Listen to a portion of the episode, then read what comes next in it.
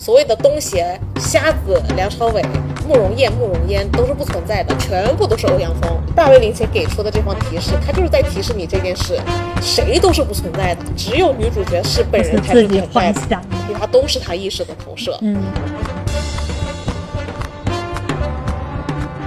我们今天看了电影大卫林奇的《穆赫赫兰道》。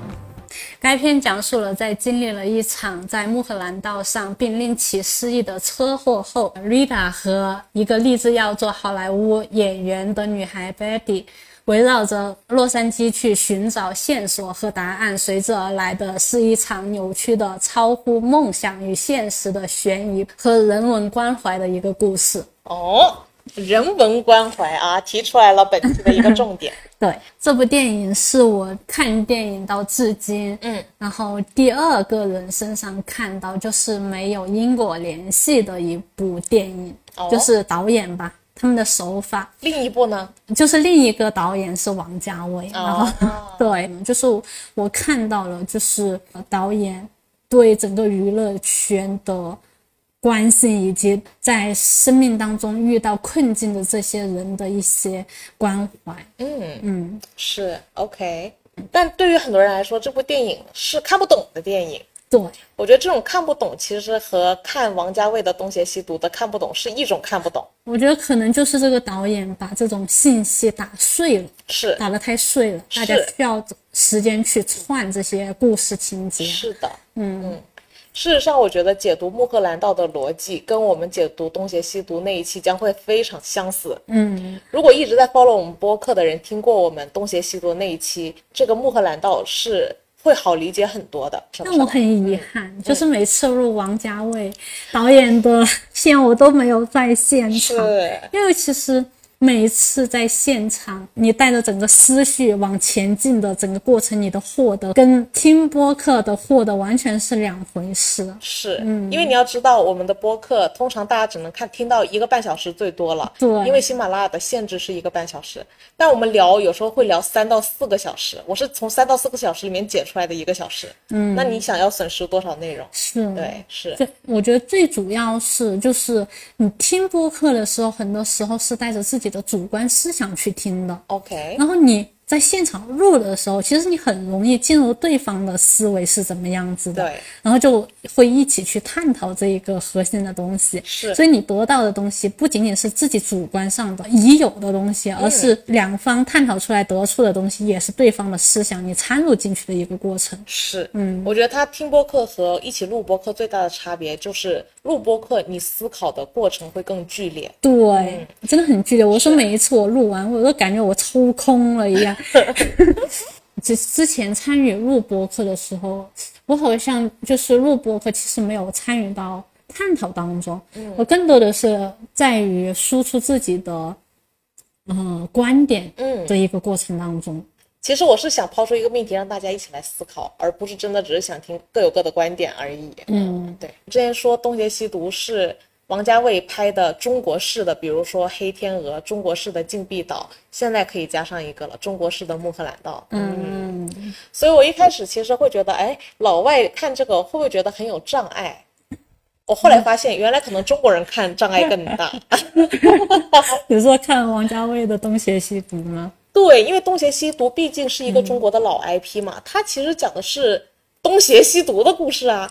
对老外都不知道东邪西毒，他们真的能 get 到吗？但我后来发现，原来还真的只有老外可能更 get 得到，因为他们有不知道梦的解析。那个王家卫可在欧洲被评为导演的地位，那可是真的是高的不得了。是的，嗯借的壳无非就是金庸的小说讲的东邪和西毒，其实讲的就是欧阳锋的故事嘛。我们当时其实已经聊过了。嗯，为什么我发现可能中国人反而看不懂，外国人反而看得懂的原因，在于他们有弗洛伊德梦的解析。嗯，他们对个人的人文关怀更强烈，而我们中国人看待这种典型的经典 IP，反而会把它特别模式化。嗯，就他就是吸毒那个角色，可能东邪那个角色探讨到金庸这小说里面的人物构造啊，对之类的。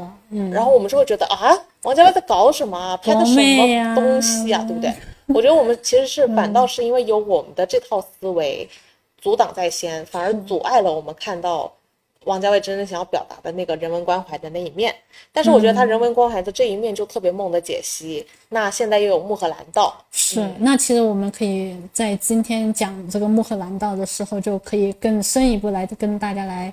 聊一下这个问题，没错，嗯。嗯，那我们先来梳理一下《穆赫兰道》的剧情吧。好的，嗯，分两条线来梳理。嗯，第一条线就是偏向于现实当中的线哈，嗯，他就讲了一个叫做戴安娜的一个金发，对金发女孩，从小是可能是在她姨父和。姨母的一个养育下长大的，姨母是一个演员，然后可能对他从小有一个影响，所以他长大了过后想要当一个演演员，他就来到了好莱坞。嗯嗯，金发女孩就去参加了一电影的试镜，在这场试镜当中呢，然后他认识了。黑发女孩，嗯嗯，然后变成了好朋友。但是在这场事件当中呢，很明显就是那个黑发女孩从此就走上了康庄大道。对对，就是电影的巅峰。嗯嗯，但是她还，她就依旧还是一个小角色。嗯，黑发女孩她是主演嘛，但是在主演跟导演试戏的过程当中，两个人就产生了一点暧昧之情。或者说也只是名利场的那对名利场的那种潜规则啊等等之类的。金发女孩跟那个黑发女孩两个人已经有了一定的关系的，就是我们可以把它当成是呃男女朋友关系或者是女女朋友关系啊。所以金发女孩看到黑发女孩跟导演之间有这样子的爱慕，嗯，就产生了很大的嫉妒也好，憎恨也好。黑发女孩，然后就。让那个金发女孩，嗯，呃，开车去到一个就是那个穆赫兰道，嗯，那个车开到中途的时候就停了，然后黑发女孩就突然岔出来，就是说我们走捷径，啊，这可能有一点暗喻吧，嗯，然后就来到了这个导演家，在导演家，其实在这一次就是金发女孩再一次感觉到受辱了，因为那个黑发女孩不仅，呃，就是跟其他的女生。接吻，还跟导演就是说宣布他要结婚啊，等等之类的。这个金发女孩在经过这一晚上过后，就对黑发女孩就因为嫉妒产生了各种各样的情绪，就找了一个杀手，然后给钱给他，再安排在一家餐厅，嗯，然后让他去谋杀这个。黑发女孩，嗯嗯，现实现实线大概就到这里就结束了。嗯，对，我们讲完那个比较现实的一一条线，然后我们再来聊一聊这个虚幻的线哈。嗯，虚幻的线就是最开始的时候，就是出现了好几对在那里跳舞啊。后面的一幕就开始到了黑发女孩。嗯嗯，其实他这个坐车经过这个穆赫兰道，跟我们前面聊那个金发女孩。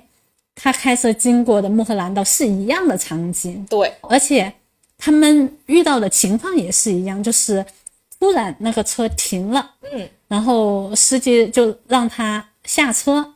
黑发女孩她还没下车的时候，就是又有一辆车突然撞了过来，把这一辆车撞倒，然后这个黑发女孩她就趁最后一还有一口气在，去到了城市里面，然后后来就睡着了。呃，虚幻当中的金发女孩从那个加拿大，嗯，然后来到了好莱坞。那个金发女孩就坐那个出租车，来到了她姨妈留给她的这个公寓，嗯嗯，然后突然换到在一个咖啡厅了。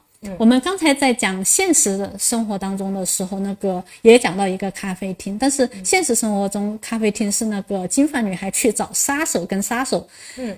交易的时候，在是在咖啡厅发生的。在梦境当中的咖啡厅呢，是两个男子在对话，然后突然又切换到了一个导演，对，就在讲一个导演的故事。是这个导演，其实我们在讲现实生活当中也讲到了导演，对吗？嗯。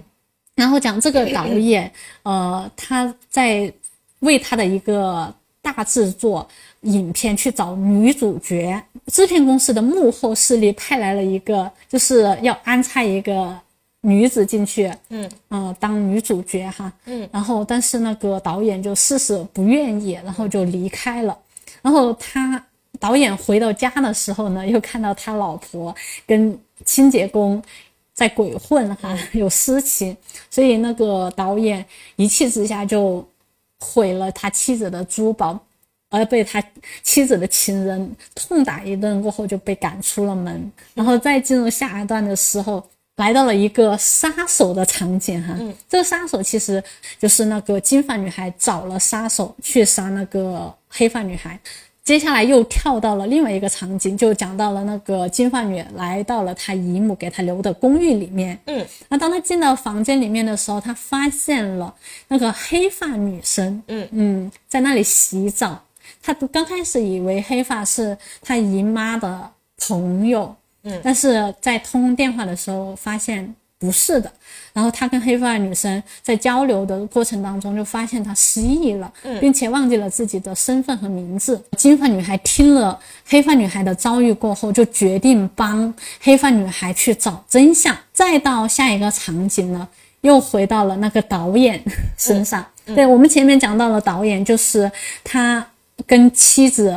吵了过后，然后他就住进了一个廉价的旅馆里面去。嗯，然后旅馆的导那个老板告诉他，就是他的银行已经被封了。嗯，也就是他已经差不多已经破产了。嗯，又被一个神秘的什么 cowboy 牛仔男孩去要挟他。然后再下一个场景呢，因为那个金发女孩她来好莱坞，其实核心是要来当演员的嘛。嗯，就是。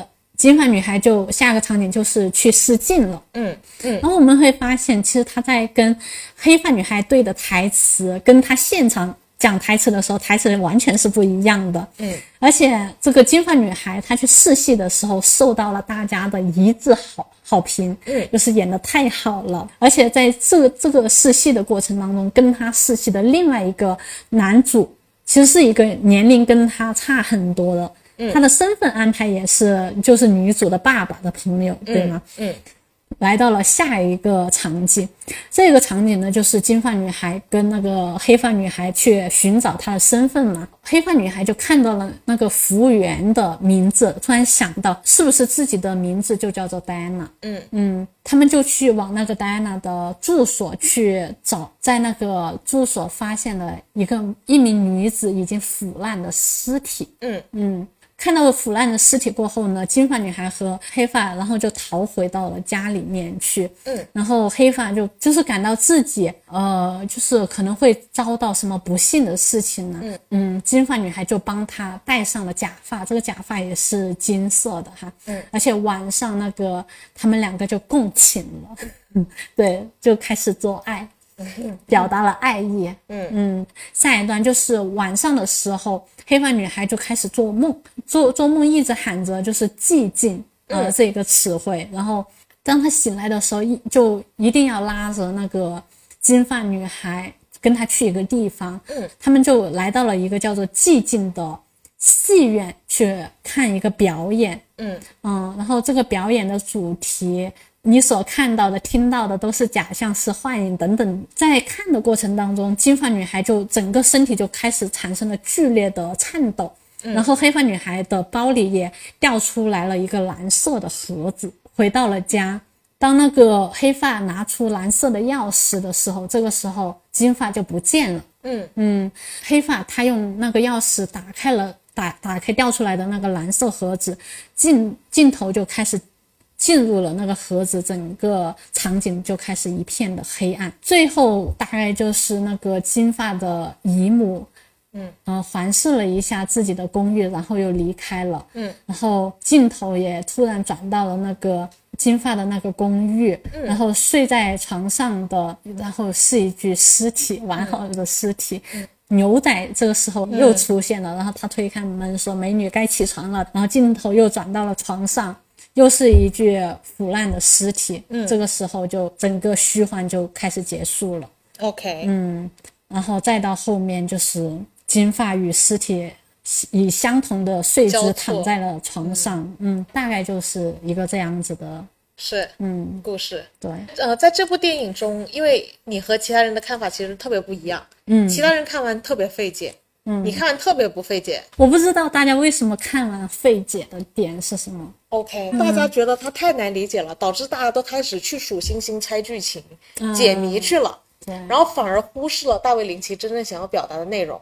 逼得大卫林奇居然自己给出了十条线索。来解答，不用你们去猜，我给你们。对我觉得他给出这十条线索的原因是希望大家尽快的跳过跳过线索解解谜密的一个这个环节过程，，而直奔他真正想要传递的内容。是的，所以我们当然就是要 follow 他的指示，对我们快速的把他的问题过一次，然后并且解答，然后搞明白剧情，然后我们推进。对因为那些后面的内容才是我们博客的重点。大卫林奇给出的第一个线索是特别注意电影开头的部分，字幕出现以前至少给了两个提示。嗯，这两个是什么提示呢？电影字幕前出现的是什么内容呢？就一开始就就是跳舞的画面嘛，在字幕前，对就可以隐约看到那个两个老头老太太夹着女主角。对，为什么这会是一个提示呢？我觉得可能就是全程大家可能会对这个金发女孩的身世，嗯和她姨父姨母的身份可能会疯狂的猜疑吧。嗯，前面这段跳舞很明显是为了给她植入一个所谓的美国梦嘛。嗯，因为我们都说了，这是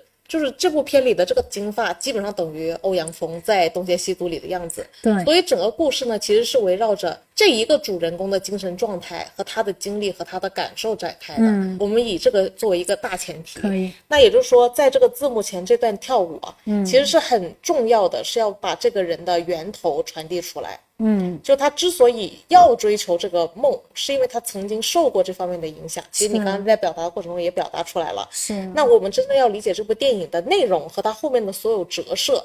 我们不了解，就像弗洛伊德，他喜欢问你童年经历了什么，你童年是不是受过创伤？嗯，你是不是经历了什么导致你未来会有那样的行为？是其实这就是很弗洛伊德的那套对于心理的解析。嗯，也就是说，我们把前面看到他小时候曾经赢得舞蹈比赛，是其实疑似是他姨母赢得的一个舞蹈比赛，呃也就是说他姨母就是比较爱慕虚荣的这种方向的人，所以也深深的影响了他。对，然后其次呢，其实镜头在女主角的视角下运行，然后在床上可以听到有吸食可卡因的声音和发出沉重的呼吸声，也就是说很快就暗示了这是她进入梦境以后的一个故事。对宏观来讲，大家提出来的两个比较重要的伏笔，就是关于其实从此刻开始全是梦，对，全是基于他所谓的心理分析法。基于你童童年阴影的潜意识、冰山理论、藏在冰面下的那些内容，我我觉得可可以是梦，嗯，也也有可能是另外一种状态，嗯，因为可能是嗑药的另外一种对。虚幻的状态，对对对，就嗯。不是那么具体，是个梦的意思。对。但是是潜意识的折射是肯定的了。是，嗯，我有个朋友的父母学历比较高，小时候教育他孩子的时候呢，就逼他孩子去看名人传记。嗯，然后他孩子不知道有没有看，偷听到的我就跑去看名人传记了。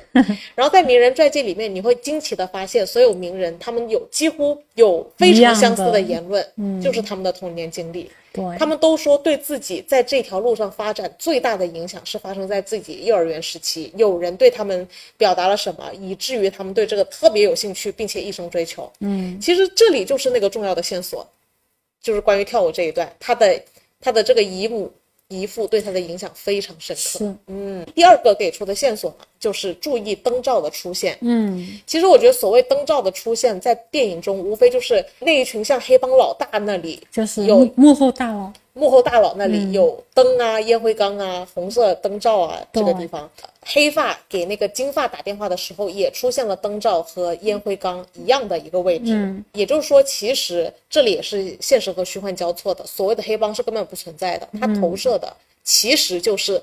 达恩的家，就是金色短发自己的家和他自己的经历，嗯，也就是说，就像《东邪西毒》里面讲到的，所所谓的东邪、瞎子、梁朝伟、慕容燕、慕容嫣都是不存在的，全部都是欧阳锋。大卫林奇给出的这方提示，他就是在提示你这件事，谁都是不存在的，只有女主角是本人才是存在 幻想的其他都是他意识的投射。嗯，就像也很像禁闭岛了，也很像黑天鹅了，对吧？对，所以它其实就是这种意识流讲，就解析潜意识方面的一个拍摄逻辑。倾向，对他给出的第三个线索就是你注意到，呃，Adam Casher 给女演员们试镜时候的影片叫什么名字了吗？这部电影后来是否有提到过呢？嗯，Sylvia North Story，嗯，这是那个电影呃被导演提到的名字。对，那很有意思的事情是在电影史里面有一部叫 Sylvia West 的电影，它其实这个所谓的 Sylvia North 就在影射 Sylvia West。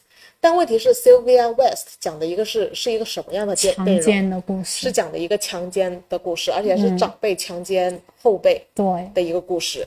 那也就是说，其实我怀疑，在片头大卫林奇想讲的两个线索，可能还不是指他进入梦境的开始而已，嗯，而是讲他童年夹着他成长的两个姨父和姨母，姨母给了他追星的梦，而姨姨父父给了他猥某些亵伤害。对，可能是性侵之类的，其实我有更多证据可以显示，嗯，呃，我给你们发的补充资料里面提到了一幅画，嗯，提到了那个那个黑发后来失忆，不是看了一张海报，然后给自己编了个名字叫 Rita，就那个呃海报上的演员不是叫 Rita 吗？嗯，那个 Rita 的那个演员，其实在那个电影史上，他自身的经历也是很坎坷，就是、简单来说，就是也曾经被很多男人玩弄过，对，然后才上位的啊，然后也是以跳舞演员出身的。对啊，这一切其实再一次，就连海报上的人也折射了女主角，其实其实整部电影也是全程满满的暗示着潜满满规则的暗示的，潜规则。对、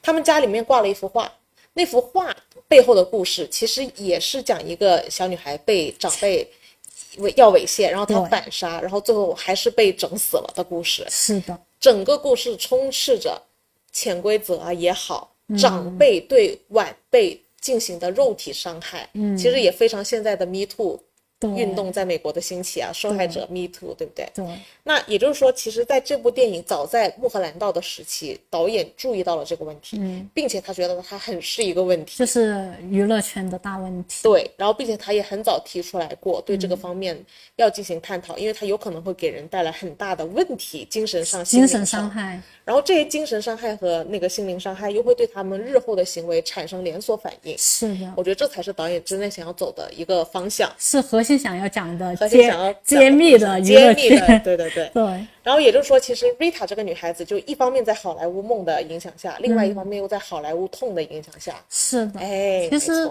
嗯，我觉得这两个就是有一点点的，我觉得是很多娱乐明星的。是你你别看就是很多娱乐明星就是光鲜亮丽的样子表面，是的但，其实我们很多时候看到有一些娱乐明星，就是他的行为非常的反常。是。简单来讲，因为电影这个行业，它肯定得逐利的，因为它首先成本太高了，不逐利不可能没人做了就。也就是说，它为了维持自身的可发展性，他不可能不逐利。那逐利，他就要想市场要看到什么，他就得给什么。是他其实一定程度上，他也也是有苦难言，也很被动，也产生了很多心理的积压的痛。呃，但是我之前和那个黑子有一段时间，我们就把奥黛丽·赫本从就是从她第一部到最后的一部，就是快速的过了一下奥黛丽·赫本演的所有电影。嗯，然后那个黑子看完那些电影，他直呼要报警。我说咋了？他说每一个跟赫赫本在一起的男人都像五六十岁的老头。嗯，也就是说，就是在赫本早年的电影，他一直有种非常嫩的鲜花插在牛粪上的感觉 你这让我想到了最近的电影呢，啊。那个明道的，对，一个意思，一个意思。我真的是要疯了！你看吧，要命的大家都叫他什么丫头来着？真的是要命，对不对？对，但你会发现，他其实电影，他因为要逐利，他一定要为市场的人群服务。嗯当年为什么赫本总是会跟特别年纪大的男人配戏？嗯是因为当时的电影市场主流是这样子的，是男男性男权男性重，而且还是那种事业有成、非常年纪大的对。男人，然后跟女人发生的很多故事。对，就像现在，就是女性，就是慢慢的独立起来过后，然后你会发现现，对，你会你就会发现 市场就是，呃，表演出来的电影视剧啊，就大部分都是姐弟恋啊，哦，和阿姨跟弟弟恋就是类似的，其实一个样的。其实是一个道理，它其实就是为了迎合迎合市场的变化，对发生口味的转变的时候，它也得配合上。对，就刚才讲到第三个线索，其实无形中就是在讲，就暗示说，其实呃，金发女主角除了我们表面上能看到的事业不得志，嗯，她应该在更童年的时期还有受更深的影响。是，然后接下来是第四个大卫雷奇给出的线索，这个线索是故事是可怕的，请留心发生事故的地点。嗯，穆赫兰道，穆赫兰道。嗯，那我觉得，呃，穆赫兰道值得留意的地方是，穆赫兰道此文是一条真实存在的地名，对。一条路。然后导演自己本人在路过那条路的时候，他说可以在这条路上看到好莱坞往事，是的。是有一种我觉得其实整一部电影其实一开头就已经表明了，，对，其实就是好莱坞，就是好莱坞。你看那个 Mulholland 是和啊，Hollywood，以前叫 Hollywood Land，嗯，它其实就是 Woodland，就是为什么这条道会给人有好莱坞往事的味道，嗯就是因为它呃首先名字很靠近，然后那个大环境也在洛杉矶那地儿。对，对。我觉得导演就一直在讲，哎呀，我在讲好莱坞的故事，我在讲娱乐圈的故事，你们要是。听呐、是是是，大家都啊，大家都跑去玩 玩密室破逃脱去了了。没错，那也就是说，呃，为什么我们要留意这个地点？因为这个地点它在故事里嘛，一方面是车祸发生的地方，嗯，但是在真实的事件里面没有车祸嘛，对不对？嗯在真实的事件里，其实是她女主角梦碎的地方。那梦碎的地方和最后出车祸都作为电影的转折点，嗯也是一个女生人生的转折点。是。他看到了他最心爱的女人跟别的男人牵着手走了，嗯。然后再，然后，所以穆赫兰道就变成了交织，所谓现实与梦境，就好像就就是在说，就是好莱坞这个地方，就是感觉是一个人性对。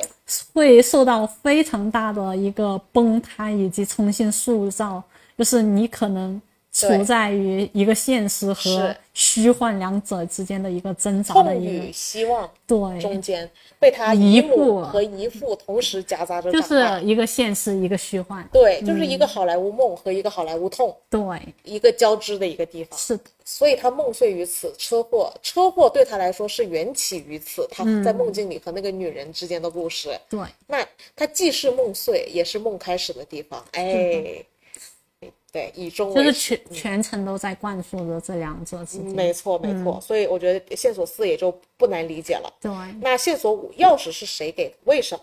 我觉得钥匙这个这个点的话，表面上是那个他派的那个杀手给他的，嗯但其实我觉得这看这个钥匙要看到什么东西。这个钥匙从整个电影给我们的视角来讲的话，它其实就是解开那个嗯，嗯蓝色盒子的一把钥匙。是，嗯。这个蓝色盒子，它这把钥匙装的是什么东西呢？嗯。那我可他可能电影里面可能他呃那个杀手给给到的东西，嗯。就是可能是呃装的是可能是黑发女生对对。黑发女生的证据，杀掉她的一个证据等等之类的。嗯。我觉得可能某种程度上这把钥匙有点像是导演给到我们的，嗯也有一点也有一点是像是导演给到那个女生的。嗯就就有一点点想说，呃，这一部电影是一个蓝色的盒子，或者是这个好莱坞这个影视圈它是一个蓝色的盒子，它里面可能承载了很多肮脏和很多就是各式各样的东西。蓝色的盒子像一个梦幻的东西一样，嗯里面但是里面承载了很多东西。导演希望就是可能呃，他导出了这一步，嗯。就是女士那个呃金发，她去解开了里面的这把锁，她看到了里面的肮脏的东西，看到了恐怖的东西。嗯。但是我们其实我们得到了这把钥匙，嗯。其实我们要去解开这部电影，这整个看这个整一个娱乐圈它是怎么样子的，我是这样解读的。嗯，我觉得没什么毛病，因为王家卫在《蓝莓之夜》用俄罗斯语写在门上的钥匙也是蓝色的，梦幻联动一下。OK，就是我觉得可能钥匙它无非就是解锁的关键嘛，就是关键的谜角。那其实都是交织在了那个男呃女主角投射的所有人物身上，包括给他钥匙的人其实是一个所谓的杀手，但这个所谓的杀手，你不觉得他特别水吗？嗯，他真的是个杀手吗？你看在他梦幻里面都可以他 杀的乱糟糟，杀的乱糟糟的，杀的很失败、很笨拙的样子。对。其实，当然这里涉及到我一个更大的猜想，我们也不是你完全的你现在要猜想。讲吗？啊，其实简单来说，我觉得就连你刚才讲的两条线的所谓现实线都未必存在。我也是这样想哎，的，没错，因为就像那个，其实我觉得这里解读的空间非常非常大。等一下你解完了，我们可以就着这个问题来没聊一下。错，没错，没嗯。错。因为我觉得这一点的思路，宏观来讲也非常王家卫的东邪西毒。嗯，其实就没有什么故事是怎么样的，对，所谓他的起点，他喝的那个醉生梦死，就等于女主角在嗑药、做梦，对对吧？它其实是一个道理的，看起来也看不到开始，也看不到结尾，对和每个人的相遇也非常突兀和莫名其妙。我觉得这一点加上我的阴谋论，我觉得其实可以解读空间可能更是。，没错没错。好，我们先把这个小问题往后面留一留，针对这个问题。OK，不过我觉得这是导演给出我们的线索嘛，其实我觉得他就是要引导我们往那个方向聊是的对，第六个给出的线索是注意睡袍、烟灰缸和咖啡杯。嗯，其实呢，我觉得呢就很明显了，他的这个意图就再一次的现实和虚幻和他核心要讲讲的意图，因为它里面提到的咖啡杯，咖啡杯上的图案其实是 SOS，嗯，啥意思？救命！女主角其实在求救。嗯然后烟灰缸，烟灰缸，烟灰缸为什么要注意烟灰缸呢？烟灰缸里面有烟头嘛，嗯，烟头上面是有口红的，是那个烟是女人抽的。是，那这部片里面涂大红唇的女人有谁呢？就是黑发女神。对吧？其实她无非就是要讲这些内容嘛，对不对？对，金色短发，一开始穿着睡袍走向沙发，然后进入回忆，然后看见卡米拉，然后睡袍就消失了。嗯，我觉得这里就再一次的迎合了我觉得也是虚幻现实的一个一个穿插。就是快速的穿插。没错，没错，嗯，这些都是导演想要表达所谓的梦境、现实、幻想、回忆之间切换的一些关键道具的提示。是。嗯，其实只要理解了这个现实与虚幻的概念。对的概念，其实这么这些都不不重要。哎，没错，所有这些道具的暗示，无非是导演想进一步的烘造我们对人个人、人到底是谁的关注。是。是。是的，OK，嗯，那我们继续推进，然后到了第七，就是讲那个 silencio，就是安静、寂静，对那个剧场，对，呃，能能感觉到什么，意识到什么和推断到什么，嗯，这个我觉得比较发散性。嗯，看看怎么去看了这个问题。就如果顺着我们刚才的理解来讲，嗯，你怎么看？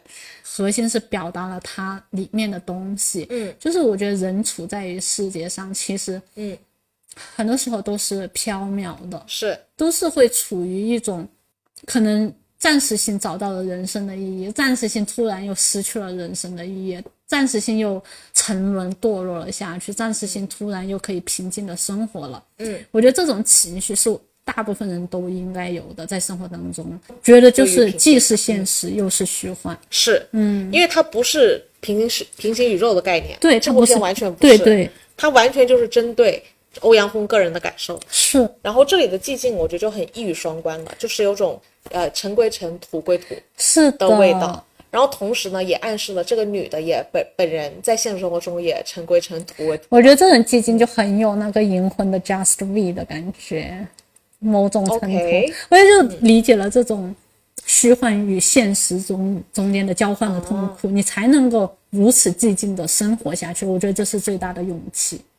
不过我觉得你说的这种是平静，OK，我觉得这部片里的是死寂。OK，啊、你的死寂是很很丧的一种死寂不，我我认可平静，我只是觉得他这里讲的是死寂，就是更认清现实的那种。也不是认清了现实，而是现实就就是到了他面前，而且是感受到了。对，嗯，对于他个人来说的死寂啊，OK，因为我我还是还是那个观点，我觉得这部片里的所有内容都特别针对一个人内心我觉得就意识是，对，所以我觉得对于他来说，他最后是没有获得所谓的平静的，嗯选择自杀的他是获得死寂的，呃，内心崩塌了的人内心的死寂吧，嗯。第八个线索是卡米拉仅靠才华取得成功的吗？肯定不是还用说吗？这里已经太多线索论证了，其实卡米拉完全不是靠所谓的才华而已上位的。就满满的全屏充充斥着潜规则。是的呀，而且也呃，包括卡米拉对于就是那个黑黑发对于金发的态度和他对于导演的态度，一个态度，其实都很暗示了，都暗示了他其实很会用潜规则，很会利用人性之间的，而且他还对标的是 Rita，就那个好莱坞老牌女演员我员，知道，就更一次的其实解释了他其实是。肯定不是靠才华上位的嘛，这个问题也太简单了，所以我觉得大卫林奇真的是像带娃一样的给线索。那第九个线索呢是注意到墙后面出现的人的周围的情形，你还记得他那个所谓墙后面的人意味着什么？首先，你说是那个乞丐吗？对呀，对。然后他其实他描述的那个场景，宏观来讲就是，呃，会有烟雾啊，会有乞丐啊，就是比会有燃烧的火焰呐、嗯，你你这样描述的话，我特别觉得有点下地狱了的感觉。哦哦，这样的理解也是不错的耶。对，嗯就因为根据他前面的我说的那个阴谋论的那些调调啊、嗯加进来，嗯我觉得他有点像是黑黑黑白无常的角色。哦，这样解读也是有意思哦。嗯，呃，大差不差。嗯，因为很明显，这个乞丐意味着他的恐惧嘛。每次要去见那个红呃用蓝曜石看证据的时候，乞丐不就他首先是看到了乞丐什么的嘛，嗯，所以乞丐肯定就一直代表了呃他内心的没有办法面对的恐惧，对不对？嗯，那所以呃他的他他周围的那种烟雾的不断变化，一方面肯定也是现实和虚幻的交替，他投射了他的恐惧在他路过的事情上折射了，嗯，这跟也是跟那个东邪西毒的欧阳锋把自己折射在所有人身上的概念差不多。然后场景的场景的内容，呃，也有可能暗示了主角对于他要杀死的那个人的下场的幻想。嗯，就比如说，你可以说这是地狱，也可以说这是他要杀死的那个黑发死时候的场景。是因为很类似嘛都类似地好像打开那个盒子都有那个肠子，就是类似那种对对对肉肉肉肉的那种东西。其实就是让你恐惧的东西们嘛。嗯，对，内心的炼狱和真实的惨案的一个画面上的，描述，对，没错。嗯，那我们就来到了第十个线索，最后一个线索。最后一个线索就是，他就是玩了一个文字梗，嗯呃，anti Ruth，我们把这个单词拼在一起，嗯，然后拆开来，就会变成 a untruth，不是真相，一个谎言。就是幻想的嘛。对，其实所谓的哪里是 aunt Ruth，、就是嗯哪里都不是真相的意思。OK，一个，你可以这样解读，但是我觉得在电影里面那那两个比较像，嗯。就是虚幻当中的一父一母的样子，，OK，因为他现实生活当中一父一母对他其实可能是对他产生了重伤伤害的人，对？但是他就是在对那两个他碰到的那两个人的描述是对他有祝福的两个人，因为所有东西他都做了一定程度的投射和逆转，嗯，他他投他既投射了自己的希望，也投射了自己的恐惧。是的，所有的人物都是他意识投射的道具。是的，对其实我觉得这一个也没有什么好解哎解释的，反正我觉得一切都是可以当成是不存在的东哎，没错，嗯我觉得其实最后这个提示的意思就是，我们把整部电影都不要把它当做一个真实的故事去看，我们就更容易看懂这个故事到底在讲什么了。是的，对，OK，没必要解释什么 没错，是什的，么现实、生活虚幻的东西。没错。所以我们就通过刚才的剧情梳理和大卫林奇给出的十个线索，我们其实快速的可以终结关于这部电影解谜的探讨。对，因为我们这个时候再梳理一下剧情，就变得很简单了。是的。他讲了一个什么故事呢？如果讲真实的故事的话，就就是讲了一个追好莱坞梦想的女孩子，然后她童年遭受了很大的呃心灵影响，嗯呃，可能是对她对梦想的幻想的创造，这是梦想的起点，梦想的起点。嗯，然后同时心理创伤的心理的创伤的起点。嗯，和他内心所有欲望、所有追求和未来痛苦的来源，都来源于他童年时期受到的影响。对，就是姨母给他的美国梦和姨父给他的那个肉体伤害，应该就是有侵犯他，对。对，那就导致了一个这样子的女孩很扭曲的长大，然后于是来到了好莱坞然后发现是苦苦没有办法有任何途径能让他上位，是尤其是他这里就再一次提出了所谓的 shortcut，他肯定不能走捷径的，是的。因为他是童年已经受到受到了足够的创伤，嗯，是让他走不回那条路，他没有办法。碰到那些人都已经要吐了。对，所以他当时喝咖啡的时候很想吐，那个咖嗯啡杯上写了 SOS，、那个图案上是 SOS，也就是说，其实整个故事是在讲一个很痛苦的人求救的故事。嗯，呃，那其实欧阳锋这个故事也讲的是欧阳锋很痛苦的一个故事。嗯。嗯，然后最后射雕英雄的时候还是一个一方大人物，嗯。到了杨过神雕侠侣的时候就疯了。嗯，那其实在这个过程，我们只把他当一个角色看待了，却没有人关怀一下为什么疯了？欧阳锋，你还好吗？嗯王家卫在《东邪西毒》里面想讲的就是，就是人文关怀欧阳锋。嗯那在这部电影里，其实大卫林奇很明显是在人文关怀一个这样子的孩子是心灵的创伤、童年的阴影和嗯整个社会和他的这种痛苦的交织。是的，是的，能造成那样的心灵创伤，就他姨父姨母的行为啊，跟大社会的环境其实是很有关联性的。嗯，所以其实真正想要了解社会，你不了解人，你休想跟我说你了解社会哦。你其实你越想你你越想真正的解决社会问题，就你就其实就在解决人的问题。其实就在解决人的问题。嗯，这也是为什么我觉得罗斯福伟大，就是伟大在他不是只解决事儿，嗯，他完全是在解决人。嗯，因为他自己也经历过非人的经历，小儿麻痹很严重，跟废人一样。当年在美国，因为社会就是由人组成的。一个社会就是由人组成的，也就是说，其实罗斯福当年解决经济危机的方式，就是把人的心恐惧，解决掉，嗯，他才能彻底解决。这个恐惧好像是人心迈出任何的最起点，没错，比如说你说你太怕伤害，太害怕受伤害，嗯，哎拒绝伤害。哎，这其实是你的恐惧哦，是，标注它。我谢谢你。所以我觉得这这就很有意思了。我觉得这才是大卫林奇想要真正传递的那个角度哦。嗯，我觉得这个角度对我来说是打动我的。那从这个角度出发，我觉得他就不愧为被评为二十一世纪最伟大的电影排行榜第一了。第二名是《花样年华》，第三、第八名是杨德昌的《一一》。我们前前段时间也在讲，对。那我觉得他只有做，他如果只是一个烧脑的，哪怕他烧脑的确实比严王家卫的《东邪西毒》严谨很多，嗯，但是我觉得他烧脑就是理性的那一部分再强，在我眼中也不能叫世纪最伟大。对呀、一旦他展现出了人为关怀、人文关怀这一点，嗯，我就觉得他可以被称之为一部伟大的电影，这是他值得被尊敬。值得被尊敬的地方就这么来了。如果他只是一个破案的导演呢？那，那把我们名侦探柯南往哪里放？把我们科学往哪里放？我说是柯南的科，把我的科学家往哪里放？我的科是磕 CP 的科。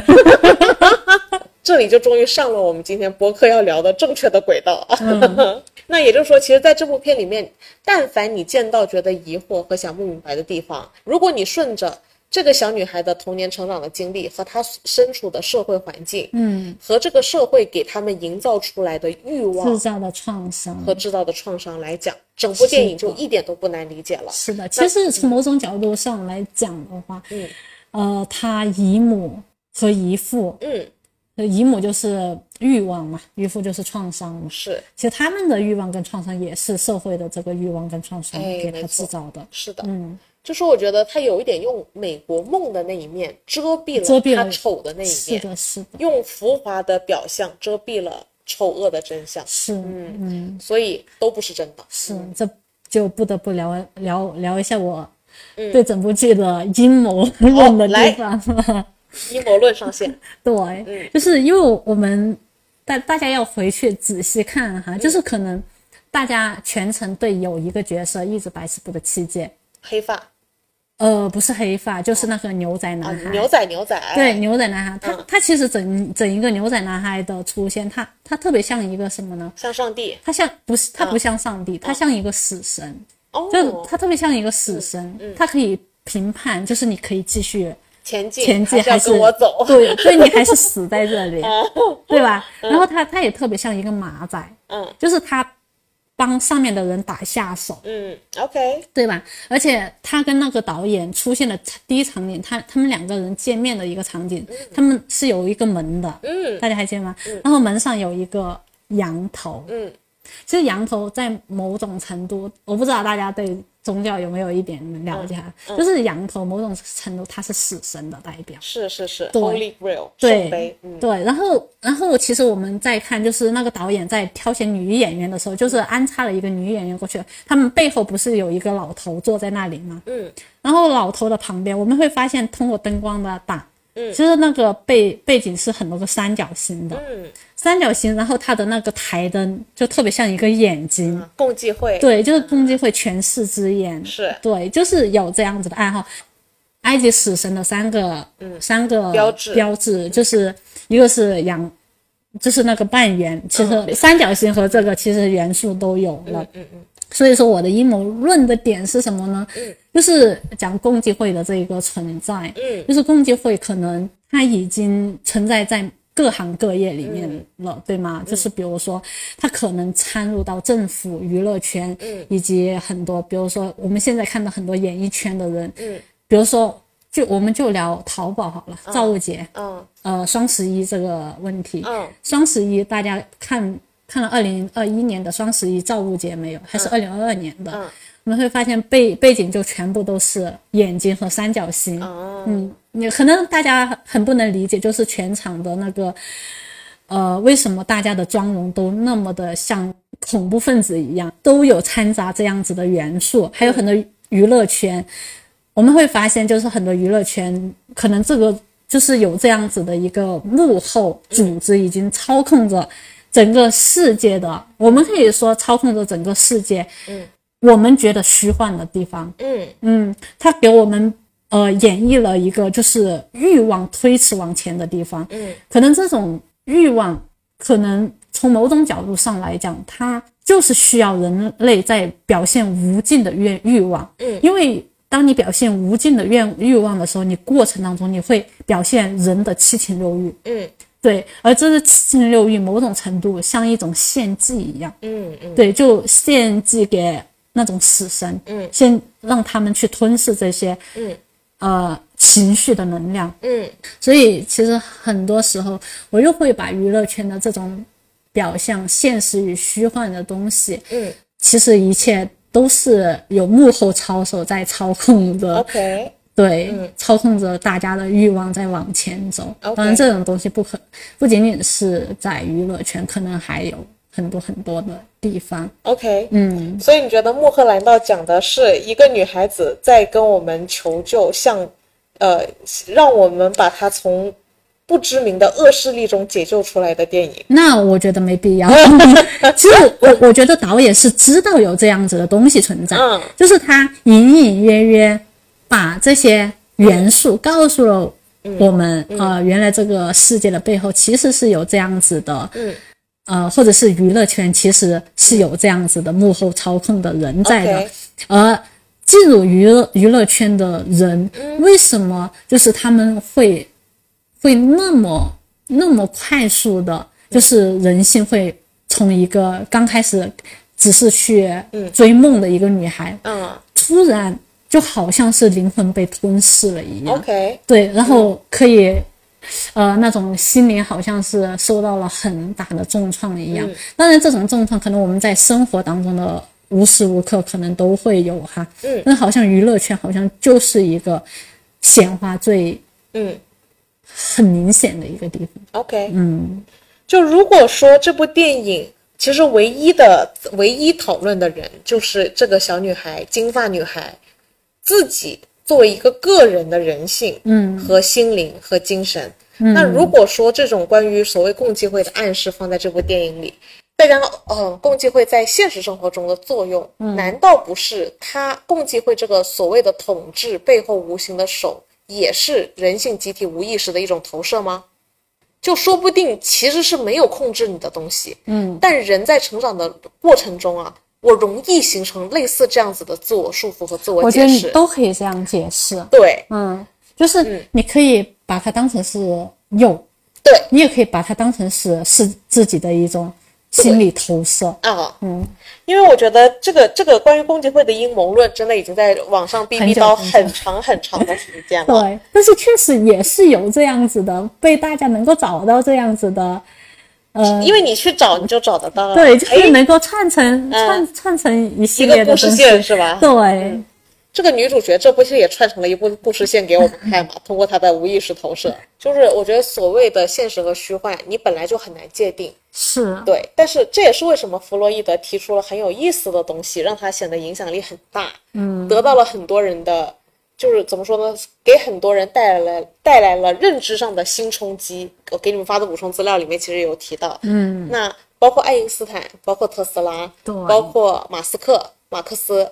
那其实这一群人物，他们本身呢，都带来了一些，嗯，呃，很突围、既有框架限定的思考。嗯，那我觉得所谓的既有框架的框架，我们会把它投射成类似于有一种更高的力量，就是无形的手，无形的手。对，好像有什么东西在控制你，嗯，但其实无形中也能解释，可能控制你的就是你自己。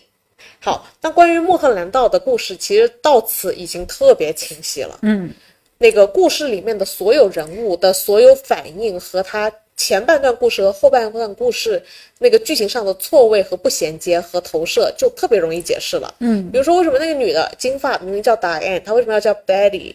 是，那是因为她看到了有个叫 Betty 的那个金发，嗯，那个服务员，她看起来跟她很像，但好像又比她自信很多。是，哪怕她只是一个服务员，所以她就把自己投射到了她身上，所以她和她和她的名字就调换了。是，那关于那个呃黑发为什么要叫自己叫 Rita？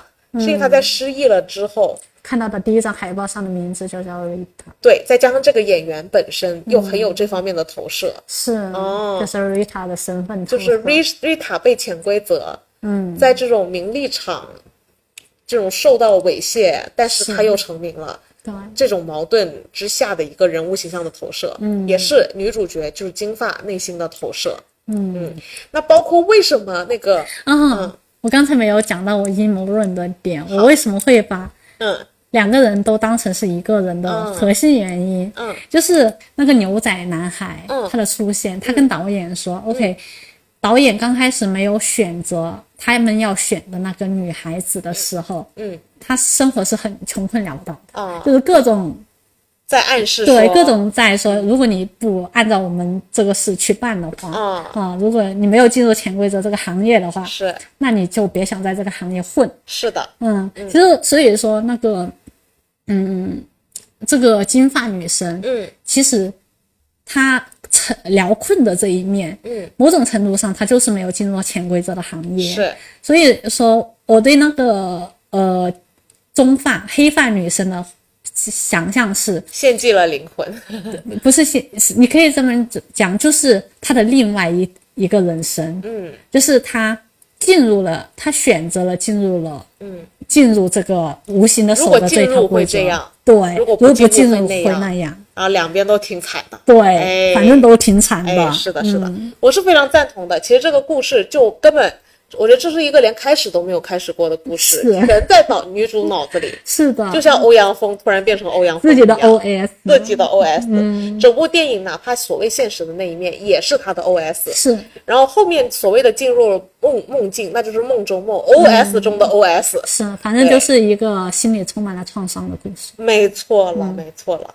也就是说，他其实就因为我们刚我我刚刚本来还想稍微多讲一点 关于他呃这个梦境对于所谓现实的投射，没必我要，们就直接跳过了的意思是吗？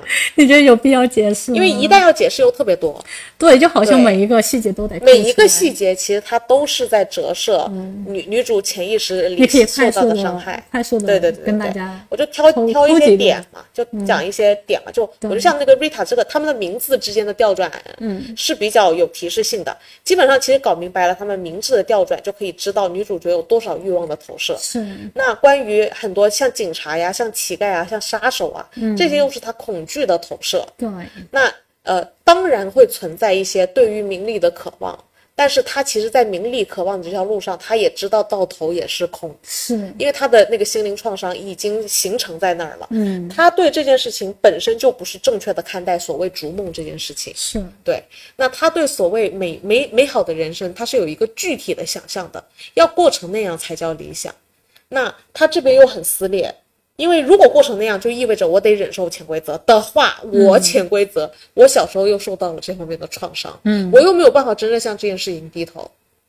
那无形中，整个女孩伴随着社会制度和整个好莱坞的撕裂，嗯，就几乎投射在了她的这些梦中、梦中、梦中，所有的人物都是她的道具，是，嗯。每一个人都可以展现她内心感受的一部分。对。其实很多人在结构就是梦现实和梦幻投射的这部分，嗯，一般是一般只是两元在哦在投射哈，对对对大家喜欢分析，还是要有个现实。对对，嗯大家喜欢分析就是现实生活是什么样子的，对，然后投射到梦里面是什么样子就是把现实和梦分得很开很开。是甚至他们有一种梦境补偿的说法，就是说梦都是跟现实相反。这不就是强行按着那个弗洛伊德的是梦对梦的解析的那个？呃，但弗洛伊德走的可比这个远，可比这个远了。嗯就是弗洛伊德不是只是这么简单的，就是把他的几个、几个词，然后套进到整部电影的解析里面去。呃，讲弗洛伊德讲到讲到尽头全是性的问题，弗洛伊德的故事全部都是性得不到满足，嗯，呃，然后产生了一系列的问题，欲望的不到满足。也可以这么理解。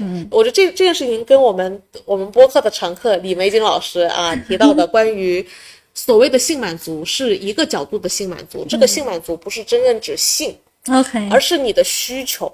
就比如说，呃，从婴婴幼儿，因为李玫瑾老师研究那个青少年犯罪心理，嗯，然后研究到童年去，反正他的他的其实李玫瑾的打法就蛮弗洛伊德的，嗯、他的打法弗洛伊德在他非常对人文关怀，嗯，而且是追踪型的，会追踪到很深远，然后为了去理解。这是我一直很欣赏李玫瑾老师的地方啊。嗯，那其实李玫李玫瑾老师的意思是，他认为孩子三岁前，母亲是一定要陪在他身边的，因为非常小的小孩，他因为无能、无能、嗯。无力，他的无力感是绝对的。就是人类这个动物跟其他动物比较，很多动物出生就会走了，嗯人类不行，人出生如果你不去照顾它，它能死。嗯，它不能像其他动物那样摸爬滚打还能站起来，我们做不到的。我们我们在三岁。出生刚开始出生是个废物，是个废物，是的，我们现在有多霸道，我们曾经就有多废，感觉好像我们后来的霸道都是因为我们小时候太废，老了也废。然后造成了我们有那个逆那个就报复心理，爆发式的要作为啊。然后像其他那些一一出生就能站起来的动物过得很平和，对，但我觉得是这个方向的意思，就是你会发现很多，如果如果你在很无能的时候受到了嗯特别不多特别多的不满足和所谓的创伤，它会对你日后行为的成长造成一系列的扭曲，嗯，那我觉得这个问题其实是很深远的。不管我们讲罗斯福那么多这那那么屌的事件，你会发现他的童年过得是非常满足的，这就是一种性所谓的性欲望被满足，这个欲望被满足。对，而导致了他后面有很多作为是可以相呼应的。嗯，我觉得对于每一个人物的解析，如果你去认真聆听他的童年，你都可以知道的更多。嗯，的同时，我觉得人类未来真正的解药，就是在于我们怎么面对每一个人、每一个人文的关怀上。是，怎么面对，怎么样重塑我们的教育，怎么样充分的为未来培养现在的人才。就是嗯，把很多的注意力放到一个一个的人的身上，是就是如何让这个人很好的面对这个社会，是然后再去开启任何的他的起点、他的中途、是他的发展之类的的各方面的东西。是的，因为我们现在太注重结果，但是这个结果是已经在扭曲下被制造出来的结果。其实我很难过的一个点是我们现在没有一个，就是在我们的环境没有一个先导师嗯来告诉大家嗯，应该怎么样的去教育。其实是有的，但是我们不听啊。对，我孔觉得子啊，孔孔子就是大家感觉听孔子，因为有很多儒家的思想，就是大家觉得儒家的思想已经很，就是就在大家的脑海里面已经打上了一个腐朽的腐朽的标签。标签，嗯对，但是其实是很超前的，嗯。就是嗯。有很多东西是很超前的，但是就是我们当下没有像孔子这样子的导师来引导这一代的年轻人，嗯。让他们听听见这样的东西，是。这是我很难过的懂难过的事情。但是印度不一样，OK，真的印度不一样，印印度就是好像他们近几个时代就是会有一个一个这样子的导师，嗯来引导他们的年轻人 OK 正确的看待这些问题。OK，嗯，我觉得这里呢一直存在一个博弈。这个博弈呢，还不是说所谓的共济会、黑势力政府和什么管理者之间的博弈，而也是不上那里去。对，而是每一个个人的人性对，和你人生中受到的所谓先导师的影响，这在博弈，就是你的人性在抵触，对，你自己的人性在抵触，其实还上升不到什么国家领导对这个的控制。其实，其实如果你自己能够抵抗这些，你自然而然能够去抵抗很多东西了，就没必要去思社会就不会往那个方向发展了。对，就是我觉得解决个人的问题，往往是你把这些责任推卸给那些更为重要一些。是，其实就是在推卸责任。对，其实其实你解决了个人的问题，那些问题自然而然解决了，它不会成为你生命当中的问题。没错，没错，非常赞同，非常赞同。可能会成为一些就是 不可抗力的问题，是，但是不会成为你日常生活当中的很多问题。对，嗯，呃，也就是说，我觉得我们刚才讲的这个概念中，所谓共济会的形成，嗯，所谓社会的内卷。所谓的资本主义的异化，你会发现其实是由人性本性造成的。嗯，因为你贪婪，因为你自私，因为你你太注重结果，你只注重结果，你因为你哪怕我死后洪水滔天关我屁事，是这样子的态度，导致这个世界越来越注重结果。当然，其实我们的态度从某种角度上是这样子的一个环境滋养出来的，但其实我觉得更多的时候，我们哪怕你。哪怕当下知道这样子，嗯，是有这样子的一个鸡生蛋，蛋生鸡的问题，嗯，但我觉得没必要纠结这些问题。OK，核心是要去解决，从现在开始的往后，我。对我的问题，我的问题，我觉得就是要创造一个怎么独立思考的我，是，我觉得这个问题很重要。其实这是一个很甩锅的行为，对对，不是一个你真正站在要理解他的角度的破译。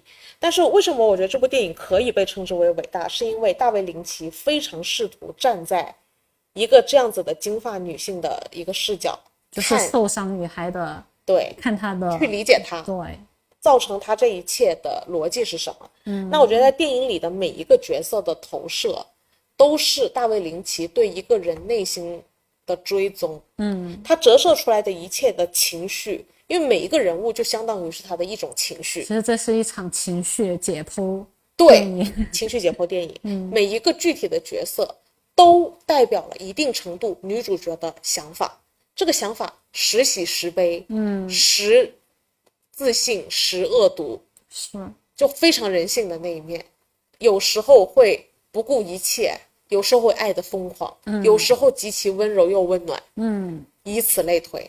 就是它折射出来的每一个人都是女主角自己本人的自我斗争和那个意识流的转化。那我什么时候会心情很好呢？我以为有人爱我的时候。我什么时候心情很差？是因为我爱的人跟别人跑了。对，而且他还因为潜规则。嗯，那所有事情就是触及到了我。嗯内心最痛的地方的时候，没错，嗯诸如此类吧。甚至我可以疯狂到要杀死一个人，这些都是极端情绪的投射。因为我们之前在什么电影里面哦，我们在那个《十二怒汉》里面有聊过这个问题。嗯，他们判断那个人杀人的时候，他说：“你难道没有想过杀死一个人的想法吗？你在真的很讨厌某一个人的时候，你就是会有这样的想法。”我们看《纸牌屋》的时候，是对《纸牌屋》那个富兰克说。他他以为我在很认真的听他讲课，实际上我是在想把他的头放到锅里炸一炸，应该会很香。就是 就是你看每个人的情绪啊，我觉得其实大家的情绪是共性的，嗯，所有人的七情六欲，所有人都有这七情六欲。然后关键是，呃，有一些人可能会情绪外露，或者是某些情绪得到自我的强化或者隐藏，如你所说，只是大家具体的显性不一样。但我觉得隐性的七情六欲、七宗罪。全部人都是一样的，对，嗯，我觉得都有，都有，嗯，其实都有，自信的时候也有，自卑的时候也有。我觉得核心，按照我个人的生存法则来讲哈，我觉得，嗯，就是这种各种恶的情绪，各种好的情绪，嗯，你要有勇气承认，嗯。嗯，就是你敢于承认自己的情绪，就是某种程度是敢于面对吧，嗯。然后我们之前讨论过，在自己在沉浸在自己故事里的时候，其实是无能为力的。那我觉得大卫林奇呢，他其实是跳脱了性别，跳脱了他自身，找了一个截然不同的角度去看别人。其实怎么不是大卫林奇对自己的认知呢？嗯，你你会发现大卫林奇也是一个很很有个性的人嘛。其实我害怕的一点是什么？嗯，就是大家去看别人只只能看到别人。只能看到自己的别人，嗯，对，就是在别人身上无无尽的去感叹自己的悲哀。哎，对，哎呀，就是这样。或者说这点我感同身受，或者说那点我不能理解，对对，就简单切割了，对。这样我觉得是不行的。对，嗯，这个人虽然沉沦和颓废和痛苦，但是他也是渴求被救赎。是，但问题是，这个呃金发女孩在她成长到此时此刻，她遇见的周遭的人与事都没有对他伸出援手。嗯，都只能在在一定的程度上再给他增加一点点黑暗。哎，嗯，或者是从这个女性这个金发女的角度来讲，她给别人别人给她带来的，她只看到黑暗。从某种角度上来讲，嗯，没错，嗯，所以我觉得他就是他，因为根据这部片最后的走向啊，嗯，到这部片截止为止，他的求救是失败的。但是我觉得大卫林奇对世界发出了这个 SOS 的呼吁，我们身边其实有很多这样子的人。是我们身边也在有很多人发出这种 SOS 嗯，当然。的求救，很隐性的，很隐性。其实，嗯，我前段时间那个 Coco 呃，就是那个李李玟。这么开朗的一个人，对对，其实这这个还是一件事情哈，嗯。就是我发到我们那个姐妹群里面去，然后有一个姐妹就就是说，好像这个世界好像不被允许发出痛苦的声音，嗯。就就是说她有一天，嗯、回家的时候，嗯。她在抱怨自己的负面情绪，嗯然后她她弟就跟她讲，就是不要在我身边去发泄你的负面情绪，啊，因为说我我生我生活当中已经有很多这样子的情绪了。嗯其实生活当我们生活当中可能有，因为他的生活没有倾诉的对象，是。或者或者是说，嗯，我们的环境环境不被允许，嗯。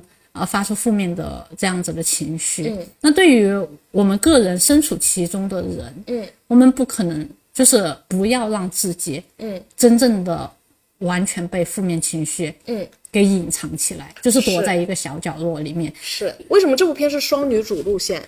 他首先幻想出来的就是一个可以跟他相互支撑的人。其实就是能够给他一点点救赎的人。哎，没错，他对这个人物的投射是寄予非常浓烈的希望的。是，但是这个人也是幻想出来的话，对那你就知道这个人最需要求救的地方在哪，他最绝望的地方在哪，就是没有人陪伴他。没有人给他一点点真正意义上的帮助。对。因为我可我其实可以理解你刚刚说你朋友的弟弟，因为有时候负面情绪的人啊，他也很容易深陷在自己负面情绪的套路，你会这其实。变成一个永无止境的八月，对，对，永无止境的黑暗情绪。哎，对，但我觉得其实这这大这都是大部分都没有这样子的能力去消解情绪的一个核心原因，所以也不愿意让别人的不好的情绪进入自己的生命当中去，哦因为自己没有能力解决。是嗯，所以其实就就像我们前面聊的那个话题，就是环境问题，我们有时候环境性的问题它确实存在，嗯我们不能把所有解决问题的能力交给环境去解决。嗯，交给我们身边的人去解决。我觉得还是核心自己有慢慢的去学习这种能力，嗯，然后环境其实有时候当你变得光明的时候，你身边的环境自然而然变成了光明。是，我觉得它一步一步形成的逻辑就是你不能孤立，对，你影响一个人，这个人开始给你反馈，你们又形成了一个新的小环境。是只有当这个手指越来越多，嗯，巴掌才能鼓得越来越小。是，这个是其实是可以靠你个人的主动性去创造的。对，我觉得你没有没有这个运气，作为一个。这样子的环境的享受者，那我觉得你可以有能尽可能的有能力让自己变成这个起点。哎，没错。嗯，你你有没有发现黑发最后变成了金发？我看到了，哦这就是他自己。其实就是他自己。嗯，他寂寞到要搞出第二个女主角陪自己演双女主的戏嘛。好可怜，好可他生命怜当中所有的人都是他自己幻想出来的。他没有一个具象的对别人对，在他的生活里说，白了就是，他被孤立主义了。对，说白了他其实就是幻想了有人陪他玩，是有人陪他来演人生戏。他可以跟他相爱，对，对，但是爱到后面他开始脑补会不会嫉妒啊？全部是自己一个人做的秀。就是可以这样理解吧。当然你呃双面理解梦跟现实也是行的，但是其实那核心的就是求救求救的问题。嗯他给我们看到了一种绝望绝望的走法的全流程，和他侧重在这个绝望的人的内心，他并不是侧会在社侧重在社会性问题的探讨和解决方案上。因为我觉得很多东西理解是起点，是，我觉得理解或者是面对是解决问题的起点。对，真的是，真的是这种感觉。是，理解别人是一件很难的事情。我就先理解自己吧。对，而且很多理解别人也是基于自己去理解别人。是，那我觉得这些都距离真正的理解有一段距离。其实我觉得有一句话特别好，嗯就是你描述我嗯，不能证明我是谁，但一定可以证明你是谁？哎，对，没错就。是大家都用自己的认知在去对别人进行一定的认知，是但这其实无形当中印证了你是一个什么样子的人，你的认知范围到底是是，窄的还是宽的，还是哎什么样，子的？很好。所以我觉得对自己进行标注的话，用的方法就是你去标注别人，嗯，然后你要察觉到自己在标注别人，是然后思考自己为什么这么标注别人。对，哎，我觉得这样可能比之前的切割啊，可能更或者说好一点会更好一点，式，对。更接近我们刚呃之前说的闭路电视视角。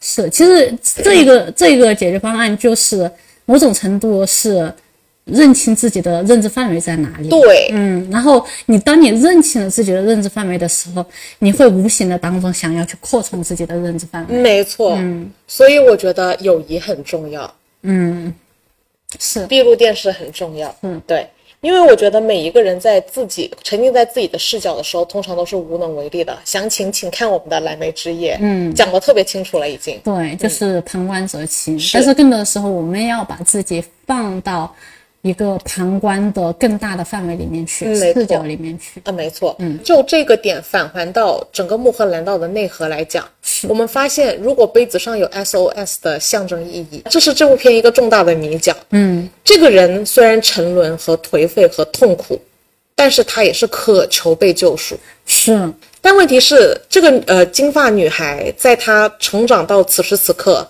她遇见的周遭的人与事都没有对她伸出援手。嗯都只能在在一定的程度上再给他增加一点点黑暗。哎，嗯，或者是从这个女性这个金发女的角度来讲，她给别人别人给她带来的，她只看到黑暗。哎某某种角度上来讲，嗯，没错，嗯，所以我觉得她就是她，因为根据这部片最后的走向啊，嗯，到这部片截止为止，她的求救是失败的。那所以从这个女孩子的角度来讲，她是比较绝望的。她给我们看到了一种绝望绝望的走法的全流程，和她侧重在这个绝望的人的内心，她并不是侧会在社侧重在社会性问题的探讨和解决方案上。因为我觉得很多东西你理解是起点，是，哎，我觉得我觉得理解或者是面对是解决问题的第一步起点。。对，真的是，真的是这种感觉。他如果不能意识到自己的这个问题，他可能做更多我们刚才所说，刚刚刚无用功。对，他会，他哪怕做了我们刚才所说的第二步、第三步，嗯，他如果还是在第一步，连自己都没有办法真真正的意识到的话，其实我觉得可以这样理解，嗯，如果没有正确的呃去面对自己的问题哈，嗯，然后他就会绕着走，一下就去解决呃环境的问题哎，而思考环境各种各样的问题，是，然后其实跟你是八竿子打不着的，哎，因为你你完全跳过了自己，然后去呃去说环境了，嗯。然后你又跳跳过了自己去去说别人的问题或者是政府的问题等等一系列的问题，又跳过了自己说原生家庭，对，那跟你有什么关系呢？是。它不能解决你当下的问题啊，所以其实核心是面对你自己当下的所有问题。没错，嗯，然后所以我觉得整个穆赫兰道它是其实跟我们展现了一个非常悲剧的故事，嗯，但是不代表我们不需要去理解这种悲剧的故事。是，我觉得大卫林奇希望我们快速的脱离解谜，也是希望我们真正的去关注，嗯，这种心灵和精神上的问题，然后以以起到我们观察别人的时候理解自己，就是站到我所说的起点，嗯。是的，没错，进入公共空间前的那一步，呃，女主的美国梦和她的美国痛，都铸就了她的封闭和她自我认知，觉得世界就是这样的。那她就特别容易随着她这种认知往前进，然后投射出了整部电影，创造出了他自己版本的故事，嗯呈现给我们观众看。嗯，对，那其实我觉得这也是弗洛伊德的精神分析法值得研究，因为它其实是很有争议的啊，嗯，也有很多听起来有点鬼扯的部分，就像希罗多德的历史，嗯，但是我觉得我们值得思考的不是他说的事情是对是错，是真与否，而是我们顺着他的这个有创新的思路，发现他这是这是一个他在努力还在追寻真理的过程。我觉得努力在追寻，就是能够帮社会人们去解决问题的方法一，些方法吧。嗯，在我眼中等于真理。对，嗯，好，那我们今天就先聊到这儿啦，拜拜，拜拜。